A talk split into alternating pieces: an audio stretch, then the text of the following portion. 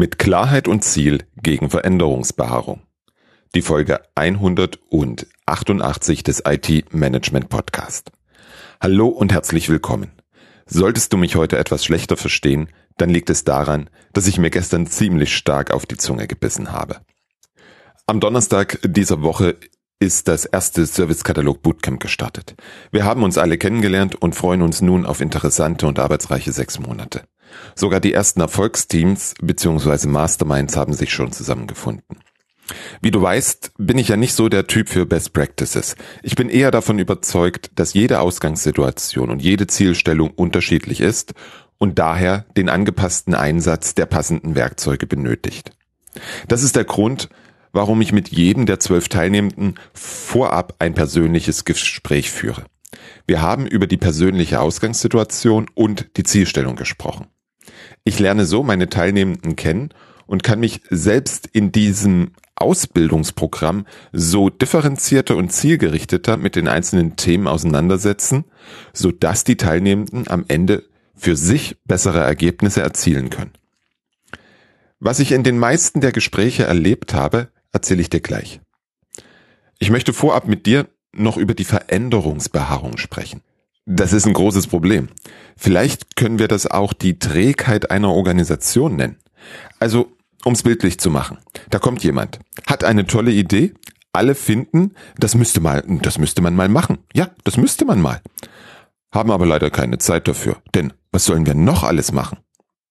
Wenn sich dann eine Führungskraft findet, die genau das möchte, bewegt die Organisation sich in Minischritten voran. Dabei wird die Führungskraft genau beobachtet. Sobald diese nicht mehr sichtbar hinter der Veränderung her ist, verläuft das im Sande. Poppt dann noch zwei, dreimal hoch, weil die Führungskraft ja mal Ergebnisse sehen möchte. Trotzdem wird es dann in vielen Fällen mal nix mit der guten Idee. Das nenne ich Veränderungsbeharrung. Ich finde, sie ist ziemlich ausgeprägt im mittleren Management. Zurück zur Geschichte der Onboarding-Gespräche.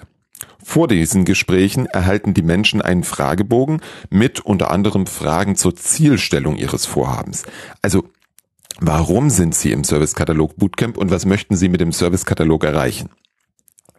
Ich möchte, dass die Teilnehmenden von Anfang an Klarheit haben, was sie mit dem Werkzeug Servicekatalog erreichen möchten.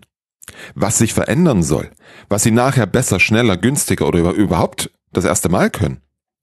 Das ist ein wichtiges Mittel gegen diese Veränderungsbarung. Die Antworten, die ich auf diese Fragen lese, sind meist sehr ähnlich. Transparenz, klare Verantwortlichkeiten, höhere Effizienz oder weniger Kosten. Idealerweise alles gleich zusammen. Ja, alles Ziele, die meist für die Begründung von Investitionen oder Projekten ausreichen. Sind alles tolle Ziele. Das wollen die Leitenden hören. Wenn wir das hätten, wäre das toll. Ja, genau. Wenn wir das hätten, was wäre dann? Mit dieser Frage beginnt die Suche nach den wirklichen Zielen des Vorhabens. Was bedeutet denn genau Transparenz? Was soll transparent werden und warum? Wir wollen, dass die Mitarbeitenden innerhalb und außerhalb der IT wissen, welche Leistungen angeboten werden. Okay, gut. Und warum? Weil wir so genau wissen werden, welche Leistungen nachgefragt werden und welche nicht. Aha. Und warum? Damit können wir Hard- und Software abschalten, die wir nicht mehr benötigen. Okay, klingt gut. Und warum? So sparen wir Kosten und entlasten gleichzeitig die Mitarbeiter, die sich nur noch um das kümmern, was wirklich einen Nutzen bringt. Okay, und warum wollen wir das? Weil die Mitarbeiter so überlastet und unzufrieden sind, dass sie uns sonst wegrennen. Ein fiktives Gespräch, welches dir zeigt, was das kleine Wörtchen Warum erreichen kann. Bei Transparenz nicken alle. Jeder hat seine eigene Vorstellung und niemand ist tatsächlich begeistert. Wir machen die ganze Arbeit, weil wir den operativen Aufwand mit Altsystemen drastisch reduzieren wollen und so die Auslastung verringern und Freiraum für Neues schaffen wollen. Klingt doch schon etwas besser. Auch nicht ideal, denn es fehlt natürlich hier die individuelle Note und Ansprache deines jeweiligen Umfeldes. Das macht es dann wirklich attraktiv. Du merkst, auch das Wort weil ist sehr mächtig. Die 5 Warum bzw. 5 Why Methode ist eine Methode aus dem Bereich des Qualitätsmanagements zur Ursache-Wirkung-Bestimmung. Ziel ist es, durch das Nachfragen die Ursache für ein Problem oder einen Defekt zu bestimmen. Der Einsatz ist gerade auch bei solchen Zielthemen sehr effektiv. Es bringt uns zum Nachdenken. Wir können hinter die schnell dahergesagten Buzzwords schauen. Die Anzahl der Nachfragen ist nicht auf fünf begrenzt. Diese Zahl ist eher symbolisch zu verstehen. Wichtig für dich ist, dass du so lange nachhakst, bis die Antwort nicht mehr weiter aufteilbar ist. In meinem Beispiel hätte ich noch fragen können, warum die Mitarbeiter überlastet und unzufrieden sind. Durch immer tiefergehendes Nachfragen gelangst du an die eigentliche Wurzel.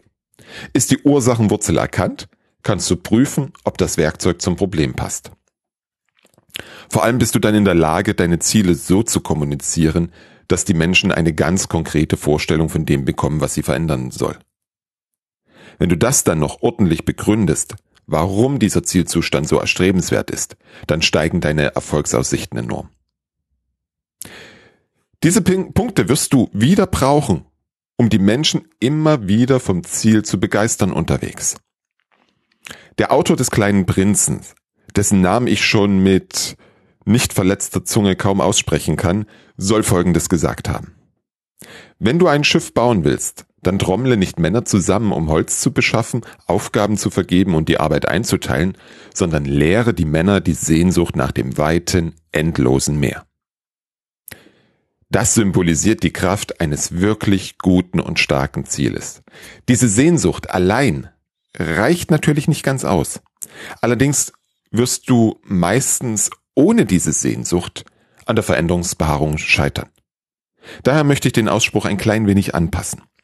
Wenn du ein Schiff bauen willst, dann trommle Frauen und Männer zusammen, lehre sie die Sehnsucht nach dem weiten, endlosen Meer und beginnt zusammen Holz zu beschaffen, Aufgaben zu vergeben und die Arbeit einzuteilen. Nun schau dir deine Projekte und Vorhaben an. Haben die ein echtes Ziel? Ein Ziel, was für die Beteiligten und Betroffenen erstrebenswert ist? Wenn nein, dann schau, was wirklich hinter den Zielen steckt. Was wollt ihr denn wirklich damit erreichen? Soweit der kurze Impuls für dich. Wenn du bis hierher gehört hast, gib mir doch bitte ein Feedback, wie der Ton heute war. Nicht wegen meiner defekten Zunge, nein, sondern weil das heute die erste Folge mit meinem neuen Mikrofon war. Ich möchte gerne wissen, ob sich die Audioqualität verbessert oder verschlechtert hat, damit du hier immer das beste Podcast-Erlebnis bekommst.